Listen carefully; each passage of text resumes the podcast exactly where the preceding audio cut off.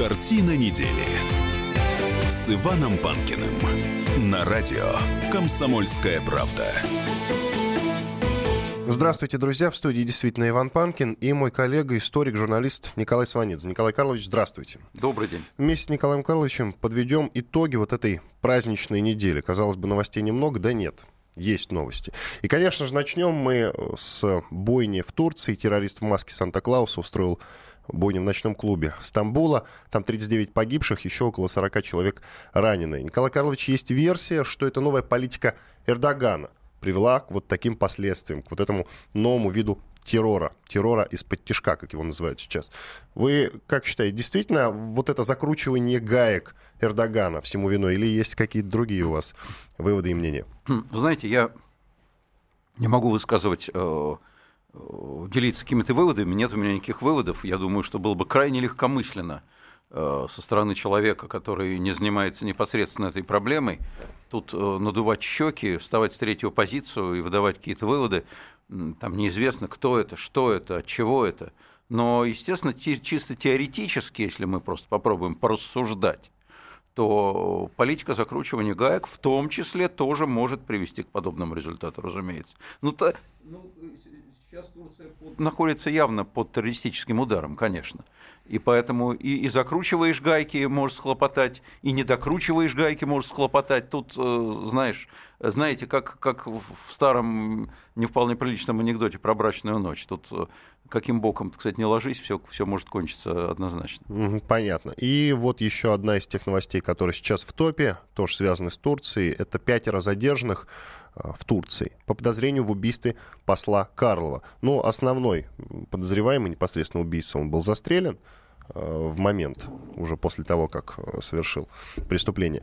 А вот не так давно, буквально накануне, задержаны пять человек, это сослуживцы. Я вот удивляюсь, после того, как там были сумасшедшим совершенно образом закручены гайки не только в полиции, но и во всех силовых ведомствах, там еще есть кого арестовывать и кого подозревать? Ну, тут гайки-то закручиваются, как правило, формально. А в душу к человеку не залезешь. А служащие полиции э, не выйдет вперед из ряда, не рванет на груди форменную рубашку и не скажет «я террорист», правда? Ну да. Поэтому что тут закручивать? Закручивают-то в основном ищут под фонарем всегда. Ищут там тех, кто имеет или может иметь, или, или выражением лица похож на того, кто может иметь отношение там, к этому проповеднику, личному врагу Эрдогана. Вот их там всех шмонали, э, трясли, а что там человек по этому поводу думает про Сирию – сотрудник он полиции или нет, что он думает э, э, про, про Аллаха и, и, и свой долг перед ним, и как он должен этот долг э, отбывать, так сказать, это, это никому не ведомо, что он сделает. Поэтому все подобные закручивания гаек, они к озлоблению приводят, несомненно, к ужесточению приводят. А в какой мере они обеспечивают безопасность в смысле защиты от террористической угрозы, это большой вопрос. Друзья, я призываю вас участвовать в нашем разговоре. Наш студийный номер телефона 8 800 200 ровно 9702. Звоните, задавайте вопрос Николаю Карловичу, участвуйте в нашем разговоре, либо пишите в WhatsApp плюс 7 967 200 ровно 9702. Э, к еще одной ранней теме, это, конечно же, высылка российских дипломатов, тоже хочется к ней обратиться. Николай Карлович, э, вы помните, что Барак Обама подписал очередной пакет антироссийских санкций за так называемые хакерские атаки, не доказанные пока, и объявил э, высылки из США сразу 35 дипломатов, ну, вместе с семьями, разумеется. Э, мне больше всего понравился тут ответ Владимира Путина. Ну, вы, конечно же, знаете ответ Владимира Путина. Он сказал, что мы американских дипломатов высылать не будем, а и их семьи приглашаем на елку в Кремле. Вот так. Правильно поступил Владимир Путин или надо было жестче поступить? Нет, ну, на мой взгляд, абсолютно правильно. Здесь не вам одному понравился ответ Путина, все уже поаплодировали, и, в общем, заслуженно, на мой взгляд. Вот, потому что, э, конечно, вот это вот э, э, хлопание дверью со стороны уходящего Барака Обамы, она ну, оно не идет на пользу. Конечно, не, не будет стоять в центре его, его исторической репутации, но не пойдет этой репутации на пользу, несомненно. Это очень напоминает такой какой-то немножко истероидный жест. Э, Путин отреагировал спокойно, так э, величественно, и, пожалуй, сделал единственную, единственно возможную и абсолютно правильную вещь. То, есть, то есть он, он э, проявил, как бы это сказать, такое э, монаршую снисходительность э, по отношению к, к легкомысленным действиям своего, своего, в данном случае, партнера и оппонента. Но э, смотрите, мы с вами по-разному вдвоем относимся к творчеству Барака Обамы, безусловно. Э, но я думаю, что и вы тоже не совсем поняли его вот этот вот жест. Да? Да, я повторяю еще раз, я считаю, что это истерика. Я считаю, что... Истерика... Но ведь он, безусловно, очень умный человек. Нет, ну кто же говорит, что... А за, зачем? Он же При... он как-то анализировал свои Нет, ну, действия? ну, э, Иван, многие умные люди делают не всегда умные вещи. Это относится не только к Бараку Обаме, прям скажем. Вот, э, поэтому здесь, здесь э, на, на, на, на уровне эмоций часто делаются вещи нерациональные – в данном случае это иррациональное действие, как мне кажется, и оно связано не с отношением к нам, по большому счету, оно связано с отношением к Трампу и к его победе. Конечно же, де- лидеры демократической партии США, и в частности главный лидер демократов США Барак Обама, конечно, глубоко травмирован поражением на президентских выборах, с этим, с этим связаны некоторые его, я повторяю еще раз, иррациональные действия и слова. Да, иррациональные действия. Но все равно между двумя странами не настолько холодные отношения, чтобы высылать дипломатов и э, перекрывать какой-либо кислород. Нужно все-таки как-то договариваться. Дипломаты для этого там, в Америке, и сидят, для того, чтобы был какой-то диалог, а высылка их, она к чему вообще? Это совсем ну, непонятно. Ну, все-таки давайте вспомним, он не посла выслал, да? Э, у нас дипломатов э, в Э, в Штатах туча, так же, как и американских дипломатов у нас. 35 э, человек это, – это не большая часть нашего дипкорпуса в Соединенных Штатах. Это, я повторяю еще раз, иррациональный шаг, э, на мой взгляд, истерический, неправильный, не могу понять, для чего он сделан, но сказать, что это перекрывает каналы для наших дипломатических контактов, это сильное преувеличение. Итак, э, что касается хакерских атак, которые по сей день никем не доказаны и непонятно откуда взяты. Хакерские атаки имеются в виду со стороны России, э, которые якобы повлияли на выборы э, в Соединенных Штатах. Кстати, вы что можете сказать? Повлияли, не повлияли? Есть ли такая а, вероятность вообще? Я верю в хакерские атаки. Ну, верю. Доказательств никаких нет. Но вы знаете что? Доказательств никаких и не будет. Прямых доказательств вообще не существует. Э, но репутация наша и наших действий такова, что, в общем, верится в очень многие вещи. Почему бы нам, которые болели за Трампа, которые позволяют себе действия э, очень разнообразные в мире, э, не, не, не, не скажем так, не, не ущипнуть пару раз каких-нибудь хакеров и кивком дать им понять, что неплохо бы они что-нибудь там взломали. Ну, ну что, вы в это не верите? Я верю, нормально. Вот повлиять на выборы нет. Повлиять на выборы это не могло, несомненно. Поэтому если это имело место, а повторяю, я в это верю, так же, как я верю в допинг, так же, как я верю в многие другие вещи, мы э, за последние годы позволяли себе, или, скажем так, подозреваемся в том, что позволяли себе очень многие вещи. Доказательств прямых практически нигде нет но тем не менее подозрений очень много. И по самолету Боингу, и по Крыму, и по Донбассу, и по Алеппо, и по допингу. И сумма этих подозрений, она такова, что, в общем, начинаешь подозревать все. И в мире подозревают. Но, повторяю, если говорить о э, тоже рациональности этих действий, то если хакеры и действовали в нашу пользу, то я бы сказал, они действовали не в нашу пользу. Но если у вас нет паранойи, это еще не значит, что они за вами не наблюдают. Совершенно верно. В известном анекдоте. Совершенно да? верно. Смотрите, тут вот э, что пишут э, американские СМИ. Отчет американской разведки, которая обвиняет Россию во вмешательстве в президентские выборы в США, не оправдал надежд экспертов. Вот так вот. Ну, это, Отмеча... это что за эксперты? какие, какие эксперты, какие надежды, я не знаю. Если это наши эксперты, то, наверное, не оправдал. А американские, понимаете, во-первых, мы не видели секретного доклада секретным докладом ознакомлены Обама и Трамп. Э, то, что мы видели, это доклад открытый, в котором, в котором всей совокупности доказательств не было. Поэтому, чё, поэтому что, там оправ, что там оправдали, чьи ожидания не оправдали, я вам скажу, к сожалению, оправдали. И я вам объясню, чем. Трамп поставлен теперь в очень жесткие условия. Ему теперь очень трудно будет проявлять благосклонность к Москве. Ну, никуда не деться. Он уже обещал. А мало ли что он обещал.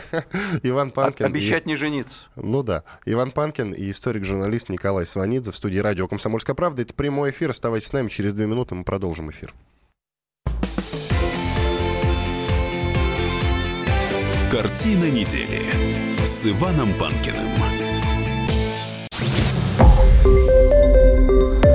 Радио «Комсомольская правда». Более сотни городов вещания и многомиллионная аудитория. Керчь 103 и 6 FM.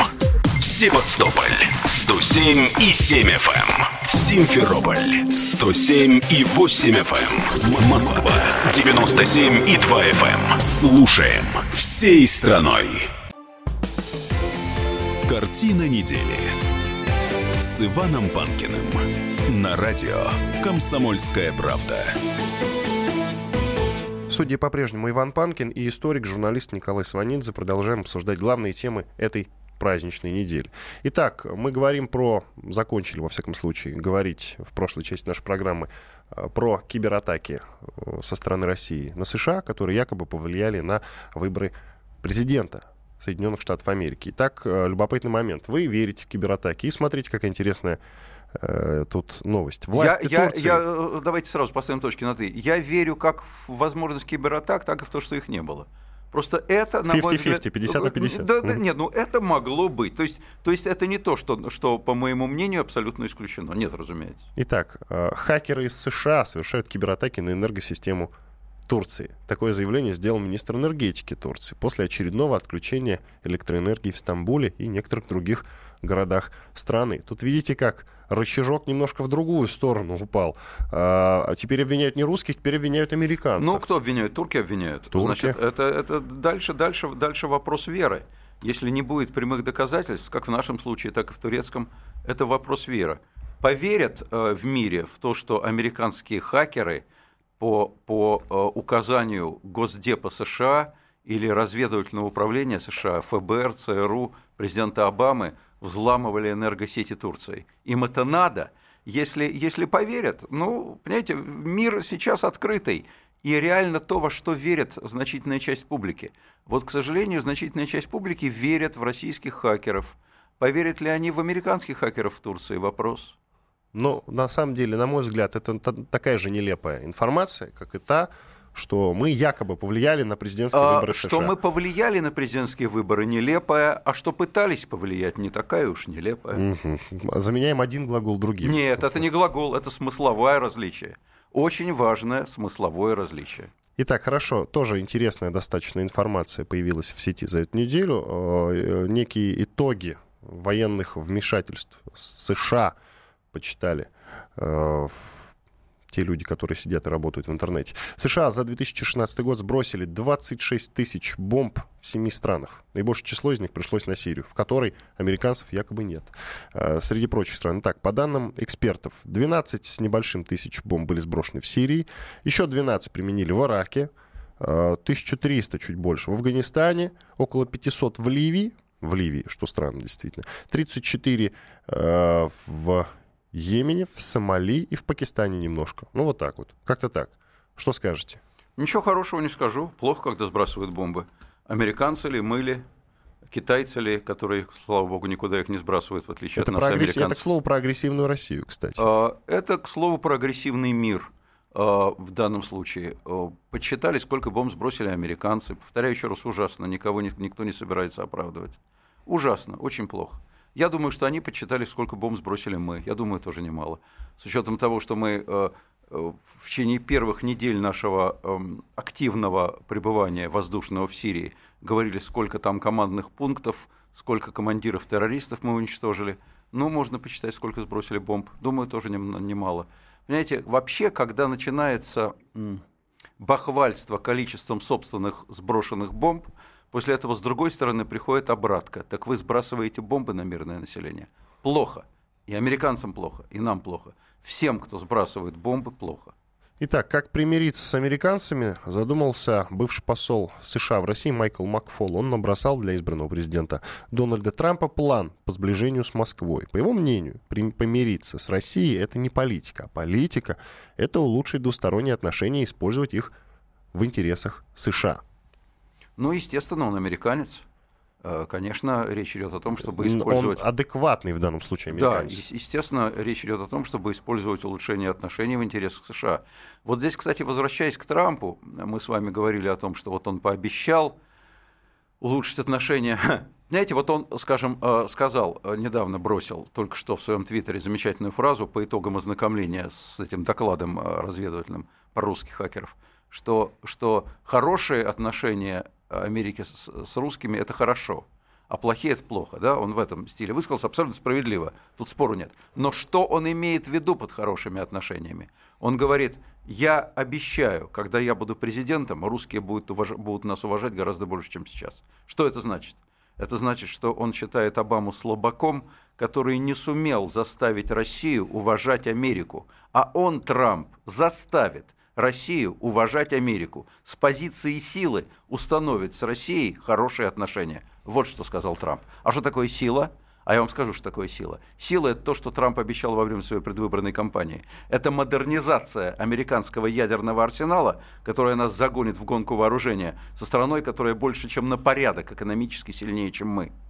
И это э, разрешение на расширение добычи энергоносителей и экспорт нефти, которое загонит нашу экономику еще сильнее. Вот что такое Трамп – Поэтому не нужно идеализировать добрые личные отношения с Путиным. Мы еще будем вспоминать с ностальгией Обаму, у которого были плохие отношения с Путиным. Тем не менее, он не модернизировал ядерный арсенал и не расширял добычу нефти. Ну почему? Сколько разговоров о войне было? Вот разговоры, разговоры. Перед выборами. Разговоры, разговоры. Слово к слову катится, как известно.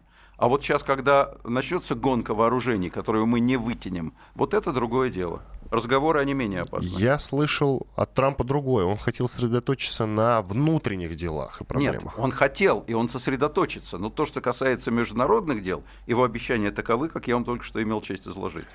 Итак, друзья, я обращаюсь к нашей аудитории. Вы можете нам написать, задать какой-то вопрос Николаю Карловичу. WhatsApp плюс 7 967 200 ровно 9702. Или вы можете нам позвонить. Наш студийный номер телефона 8 800 200 ровно 9702. А, вот, кстати, вопрос. А, а чем Николаю Карловичу... А, так, нет. Так, так, так, так. Да. А чем Николаю Карловичу не нравятся наши бомбы? Террористов жалко? Причем здесь это? Ну, мы про бомбы говорили, те, что сбрасывают Нет, нет во-первых, во-первых, террористов мне не жалко. Мирное население жалко. Бомба – это не снайперская винтовка. Редко попадает в макушку террориста. Очень часто попадает в мирное население. Трагедия в Алеппо – это, это э, гуманитарная катастрофа, в которой значительная часть мира, к сожалению, к великому, обвиняет нас. Доказательств нет. Но и у нас нет доказательств обратного, обратного, и мы очень страдаем репутационно. Просто когда речь идет о подсчете количества бомб, которые сбрасывают американцы, в обратку идет количество бомб, которые сбрасываем мы. И здесь дело не в том, бомба нравится или нет. Бомба – это не девушка, она вообще нравиться не должна. Леонид дозвонился. Здравствуйте, Леонид. Да, здравствуйте. Слушаем вас. Э, я хочу просто подчеркнуть, что я согласен с, с Николаем Сванидзе, Николаем Карловичем. Тем более, что Обама еще год назад одобрил доктрину 30-летнего периода, подписав документ, который уже в этом году направляет в Пентагон 350 миллиардов долларов на модернизацию стратегических ядерных сил США. У меня вопрос. А, Николай Карлович, а знаете ли вы о доктрине Пола Вулфовица, который был заместителем Дональда Рамсфельда, политики вторжения 7 стран Передней, 7, 7 стран Передней Азии, и потом став, ставший главой э, э, Всемирного банка, которые придерживались данной доктрины по сдерживанию России, и Билл Клинтон, и Джордж Буш-младший, и Обама, на которого мы также строили надежды. Я думаю, что и Трамп будет поддерж... придерживаться данной доктрины. Спасибо большое. Вам спасибо, что позвонили. Николай Карлович. Ну, Вулфовица я знаю, естественно, не лично, но знаком с, с его творчеством и с его политической деятельностью. Я не знаю, какой позиции будет, будет придерживаться Трамп. Он достаточно непредсказуем. Но я только что изложил основные пункты его международной повестки. Значит, это человек, который более спокойно относится не только к развитию, но даже к возможному теоретически использованию ядерного потенциала что пугает всех на свете, и сторонников, и противников, любых. А, в этом плане он опасный человек. А, а модернизировать ядерный потенциал США, да, он сказал, что это часть программы. Ну что, ржавеют, что ли? Надо модернизировать.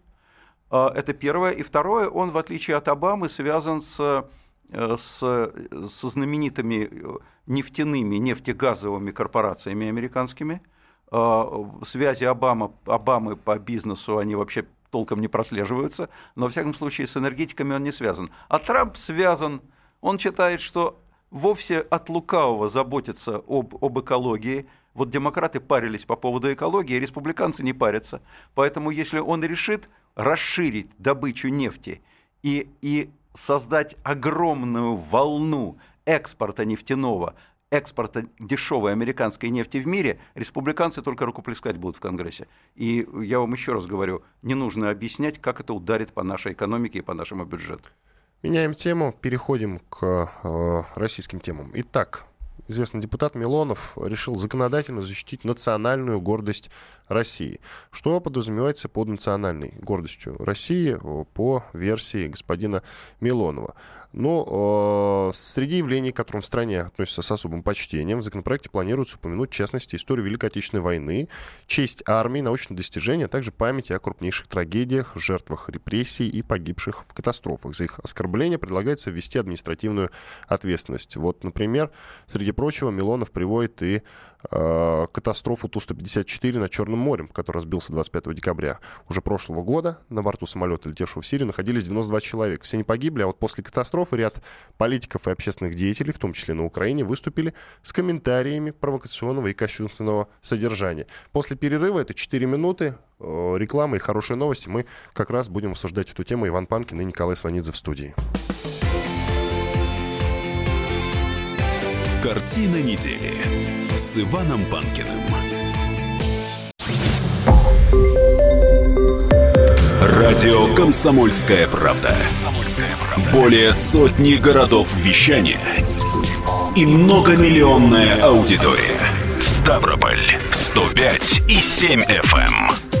Севастополь 107 и 7 FM. Калининград 107 и 2 FM. Эм. Москва 97 и 2 FM. Эм. Слушаем всей страной.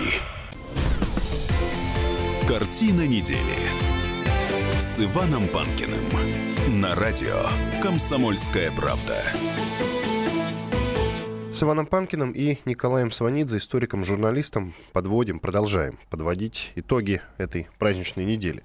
А, как я уже анонсировал в конце прошлой части нашей программы, известный депутат Виталий Милонов решил законодательно защитить национальную гордость России. Напомню, что под этим подразумевается. Ну, конечно, это явления, связанные э, с Великой Отечественной войной, это честь армии, научных достижений, а также память о крупнейших трагедиях, жертвах репрессий и погибших э, в катастрофах. Вот, в частности, приводится катастрофа Ту-154 над Черным морем, недавняя, э, Милонов э, приводит в пример, что после катастрофы ряд политиков и общественных деятелей, в том числе на Украине, выступили с комментариями провокационного содержания по поводу этой трагедии. Николай Карлович, ну вопрос, конечно, простой. Поможет ли вот это нововведение господина Милонова? Или это вот просто такая, такой популизм политический? А я пока не понял, что он предлагает.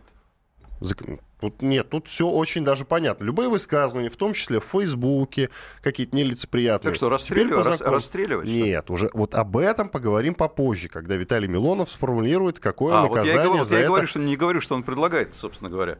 Может, он предлагает поощрять за это. Орден заслуги перед Отечеством давать. Он что предлагает? Наказывать. Наказывать, в уголовном, в уголовном порядке, да? Да. Ну, слава, старая песня. Особенно мне нравится, когда предлагают наказывать представителей других государств. Ну, давайте наказывать украинцев, американцев, бельгийцев. Да у нас и своих полно кого можно да, наказать. Значит, Вспомним Бажену. Ну, все, весь советский народ, российский ныне, 146-миллионный, навалится на Бажену Рынскую и ну ее наказывать. Значит, нашли барышню с, с с экзотическим темпераментом, и, и, и давай на, на нее наваливаться. Но только не говорите, что вы за нее заступаетесь, Николай Карлович. Я ни за кого не заступаюсь. Я не люблю, когда, когда миллионы людей приглашаются на погром по отношению к одной женщине, что бы она ни сказала. Значит, я бы на месте уважаемых депутатов Государственной Думы э, озаботился бы скорее тем, чтобы не было таких катастроф в дальнейшем озаботился бы активными поисками причин этой катастрофы, а не охотой на Бажену Рынску. Вот что я бы предложил уважаемым депутатам. Это по поводу катастрофы. Теперь по поводу исторических сюжетов. Знаете, э, таким образом мы доходим до запрета заниматься историей.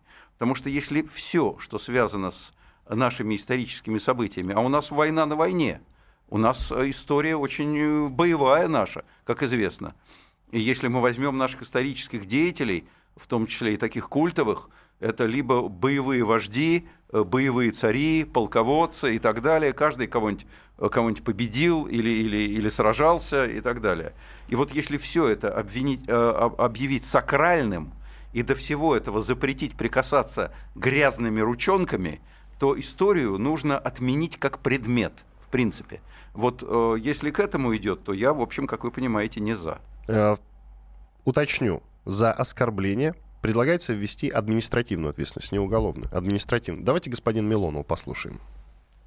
Когда начинается дискуссия в рамках псевдолиберального плюрализма мнений о том, нужно ли было оставлять Ленинград, и не легче ли было его оставить, или вот как сейчас, там, все эти ужасные заявления из трагедии нашего Ту-154. И там же, по сути дела, никакого физического или финансового вреда никому никто не наносит. Но мы должны понимать, что для нации, для страны гордость не только деньги, не только то, что можно потрогать, но гордость, прежде всего, это некие духовные ценности, которые есть у нас много рассуждали мы насчет Шарли Эбдо. Первый раз, когда они выпустили отвратительные какие-то картинки, когда обратились в Роскомнадзор, Роскомнадзор не счел необходимым э, признать Шарли Эбдо экстремистской литературой и вообще заблокировать доступ к нему. Ну и что, мы так и будем ходить по кругу? Или все-таки мы поймем, что у нас в стране находятся духовные ценности, которые необходимо защищать? Это Виталий Милонов, депутат Госдумы. Что скажет Николай Да ничего не скажу, ничего нового не услышал. Все те же общие слова про духовные ценности. Ну, а что, а что, а что мы считаем духовными ценностями?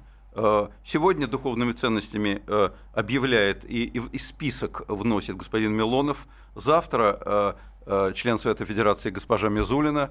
Вот список этот будет расширяться до бесконечности, и ничем нельзя будет заниматься. А что такое оскорбление? А что такое оскорбление? Ну, я считаю, а что из... чувства многих людей были задеты словами Бельжо, например, про Зою Космодемьянскую. Оставим, я бе- считаю... оставим Бельжо в покое. С Причем... чего это вдруг? Нет, а, а давайте почему... всех оставим нет, в покое. Нет, нет, нет, нет, давайте расстреляем. Значит, нет, у, у нас, административное у нас, наказание. У нас, у нас все разговоры про Бельжо и про Бажену Рынску. Значит, из-за этого нам что, запрещают теперь историей заниматься? Что такое оскорбление? Вот давайте определим тогда, что такое оскорбление. Вот оскорбление женщины – да, надо, ведь это в уголовном кодексе прописано, что такое оскорбление. Вот попытка изнасилования, попытка насилия, ну, это тогда оскорбление. Что такое попытка? А ручку поцеловать, подать пальто, пропустить в дверях – и сделать комплимент и пригласить попить кофе, это не оскорбление. Вот тогда жестко нужно прописать, что считается оскорблением. Вот когда это будет прописано, тогда мы будем обсуждать. А пока что я это считаю просто попыткой расширить запретительный список до, до абсолютно произвольных пределов. Это попытка запретить говорить о чем угодно. Ну, смотрите, значит, не реагируем на карикатуры Шарли Эбдо, упомянутого Шарли Эбдо это, на, фран... на... Шарли Эбдо это французское издание. Французское. На трагедию Ту-154 они не на... реагируем. Они на все так реагируют. И на свои трагедии, и на трагедии Ту-154. Это французское издание, которое которая практикуется в черном юморе. Это традиционный жанр со средних веков, французский. Давайте обидимся на Шарли Эбдо. Что дальше? Нет, ну подождите. Там, во-первых, э, была задета и честь нашего Шарли, президента, Шарли... например. Это ужасно. Честь нашего это президента. ужасно. Честь нашего президента. И то, что для... погибли люди, честь они над этим смеются, для... это тоже ужасно, честь Николай нашего... Карлович. Не честь может на... быть оправдания честь никакого. Наш... Так, успокоились. Успокоились. Меня честь нашего президента волнует, но не больше, чем честь нашей страны. Не больше, чем моя честь, не больше честь любого другого гражданина нашей страны. Не будем обижаться за нашего президента. Его никто не обижает, и он сам не позволит себя обидеть. Нормально, политик публичный всегда в сфере, когда он может получать жесткие высказывания в свой адрес. Не нравится, уходи из политики. Путин, по-моему, не собирается уходить из политики и готов принимать жесткие, жесткие выражения в свой адрес и отвечать на них. Не будем заступаться за него. Он не бедная девочка. Дело не в Путине. А дело в том, что мы пытаемся заткнуть рот изданию традиционному, которая нам не нравится, которая выходит в другой стране. Мы что, уподобимся мусульманским террористам? Давайте пошлем туда людей, которые будут стрелять в редакцию Шарли Ну, вы как слишком агрессивны, Николай Нет, Карлович. я не агрессивен. Мы Потому- тут пока что я говорим не только агрессивен. про административные я не, не нужно меры. переключать, пере- переводить стрелки с наших истинных проблем, искать Бельжо, Бажену Рынску, французское издание, французский журнальчик, и на них концентрировать свою ненависть. Давайте концентрировать свою ненависть на том, что мешает нам развиваться. Это не Бажена Рынска, я вас уверяю, и не Бельжо. Хорошо. Э, Я так понимаю, что все-таки вот этому э, законопроекту, пока еще не состоявшемуся от господина Милонова, не быть, по вашему мнению. Я не ду- нужен. э, я- Либо сформулируем конкретно, и тогда, Я, пожалуйста. я прогнозов не даю. Я думаю, что со стороны целого ряда депутатов это попытка так или иначе презентовать себя в, в пространстве определенным, достаточно э, консервативным, по их мнению, образом. На Ну- самом деле я под, консервативом, под консерватизмом понимаю другие вещи. То есть, э, как я и сказал, это популизм, скорее всего, с его стороны. Абсолютно. Да, вы с этим согласны. Хорошо, ладно, популизм со стороны Милонова. Хотя я все-таки считаю, что э, если будет грамотно прописано, вы об этом сказали, если будет все грамотно прописано, что за что и как, то, в принципе, почему бы и нет. Невозможно. Это все равно, что как в старом советском госплане, где прописывали до коробки спичек, пытались прописать, что нужно нашему государству. Ну, это в конце концов провалилось. Э, К другой теме, конечно, тоже связано с историей. Э, В прошлом году э, была переиздана книга, в начале самого прошлого года, была переиздана книга «Майн Кампф» э, Гитлера. И вот эта самая переизданная книга по итогам 2016 года стала бестселлером. За год продали 85 тысяч экз- экземпляров произведения Гитлера. Вы, кстати, читали «Майн Кампф», Николай Я проглядывал. Сказать, что я читал, как, как роман Льва Николаевича Толстого «Война и мир» я не могу. Вот, но я проглядывал. Неинтересно. Неинтересно Нет. совсем. Ну, кстати, многие ругают, действительно. Я тоже пробежался взглядом, и мне тоже что-то не зацепило совсем. А давайте послушаем мнение эксперта по, данной, э, по данному вопросу. Это историк Третьего рейха Константин Залеский. Он э, вообще по Германии и по Третьему рейху, как я уже сказал, большой специалист. Вот что он сказал по поводу этого переиздания. Издание «Майн Кампф» на немецком языке с комментариями – это колоссального объема события. Это крайне необходимо и очень нужно. Несмотря на то, что, например, у нас эта книга признана экстремистским материалом и запрещена к публикации, «Майн Кампф» показывает, на самом деле, весь преступный замысел всего национал-социализма, всего фашизма. Когда это будет даваться с глубокими комментариями, будет показано, здесь вранье, здесь не вранье. Вот эти фразы в данном контексте заложено будущее уничтожение тех самых евреев. Фактически «Майн Кампф» должна стать главным антифашистским изданием. Уже не просто Библия нацизма, это ее критический раз Итак, Константин Залеский, историк Третьего рейха. Ну, смотрите, достаточно правильно говорит, как мне кажется, господин Залеский. Если с комментариями давать, то пожалуйста. Но так издавать, переиздавать эту книгу в общий доступ, ну, на мой взгляд, это очень серьезно, нет? Я абсолютно согласен с Константином Залесским. Вот просто даже, даже и добавить нечего. Абсолютно четкий профессиональный комментарий. Эту книгу издавать нужно обязательно с обширными, точными, профессиональными комментариями, чтобы всем было понятно, о чем идет речь. Издавать это без комментариев это вредно и нельзя. А не издавать, э, здесь будет сразу же запах запретного плода. Это тоже, это тоже вредно. Вот именно так, как сказал Залеский, абсолютно правильно. Почему немецкие власти допустили переиздание, как вы считаете? Вот э, именно по этой причине.